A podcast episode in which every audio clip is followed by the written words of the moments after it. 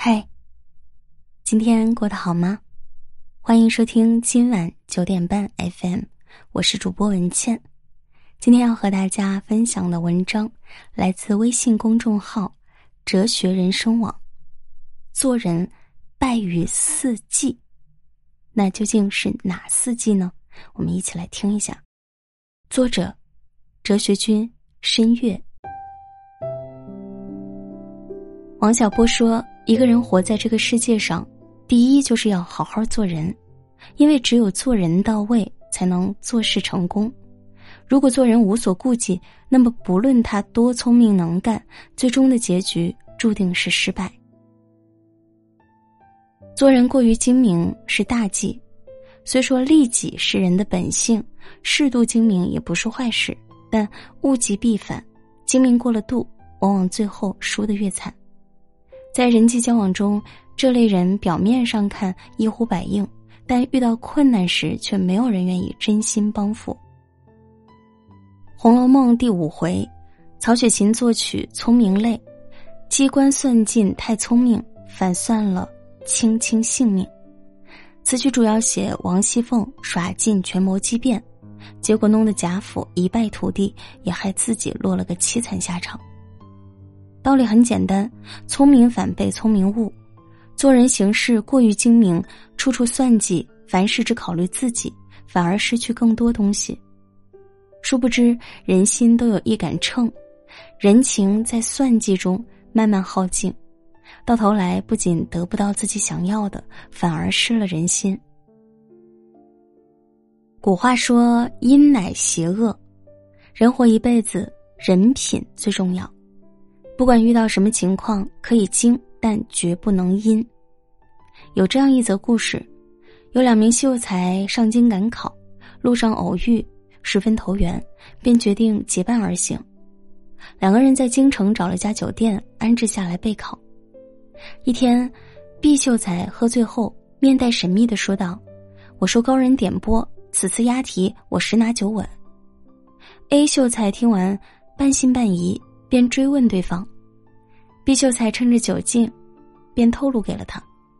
到了考试的前一晚，A 秀才辗转难眠，心里谋算着：假如 B 秀才所言属实，那他岂不是最大的竞争对手？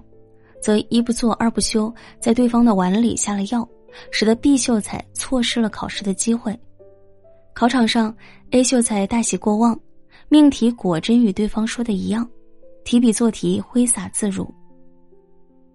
方宝那天，他果然高中，但没高兴几天，却又锒铛入狱。原来有人收买考官透题，他的答案是毕秀才给他的，自然成了替死鬼。但这时，一切为时已晚，不论他怎么解释，都会落得身败名裂，只能双目含泪，悔不当初。《左传》里讲：“福祸无门，为人所照。”世间万物皆有因果循环，因狠算计，终将自食其果。人有多少德，就有多少福。宋朝有位宰相，年轻时很穷，便下定决心，要是以后出人头地了，一定要救济穷人。当官后，他不忘初心，常把俸禄拿出来补贴穷人。甚至将自己的住宅捐出去，改成学堂。别人问他图什么，他回答：“比起一家独自享福，这样岂不更好？”他以身作则，子孙后代也纷纷效仿，乐善好施，家族世代兴旺不衰。而那些所谓的达官贵人，含着金汤匙出生，却常常目中无人，欺压百姓，多行不义必自毙，大多落了个。家破人亡。周易有言：“积善之家必有余庆。”修善积德的个人和家庭，必然有更多的吉庆；作恶坏德的，必多更多的祸殃。可见人生的福运是修来的，只有积德行善，才能改变命运。《朱子家训》中说：“凡事当留余地。”得意不宜再往，处事须留余地，择善切戒禁言。有时候给别人留活路，也是给自己留后路。在美国报道过这样一则新闻：早年因为经济萧条，住在贫民区的小孩经常潜入富人家里偷食物。有一户人家为了防止他们再次光顾，给一楼的窗户安上了结实的防护栏。不料隔天发现，小偷竟从二楼的窗户溜进来。这家主人怒火中烧，发誓绝不让他们有机可乘。邻居劝他不要太在意。全当是拿食物做了善事，邻居不理会，又将二楼所有窗户装了个严实。后来家里再也没有进过小偷。过了几年，二楼发生了火灾，可窗户已经全部封死，没有可以逃生的出路。最终，屋内的人在大火中身亡。